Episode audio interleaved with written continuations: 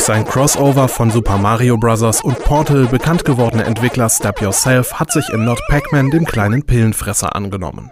Spieler müssen dabei das komplette Labyrinth drehen, damit Pac-Man in die richtigen Gänge fällt, ohne mit den ebenfalls umherpurzelnden Geistern zusammenzustoßen.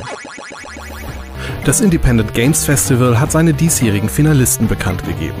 Für den Hauptpreis wurde unter anderem die Handelssimulation Card Life nominiert. In der grobpixeligen Schwarz-Weiß-Grafik übernimmt der Spieler die Rolle eines Kleinhändlers und durchlebt dessen alltägliche Mühen am Rande des Existenzminimums, einen Kiosk oder ein Café zu unterhalten.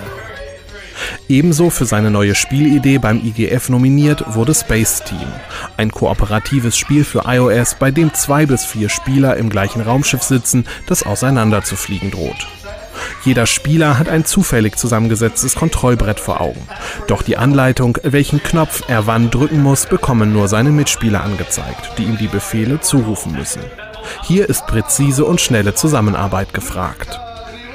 Wie ihre Umwandlung zur Frau ablief, erzählt Indie-Entwicklerin Anna Entropy in ihrer Minispielsammlung Dysphoria.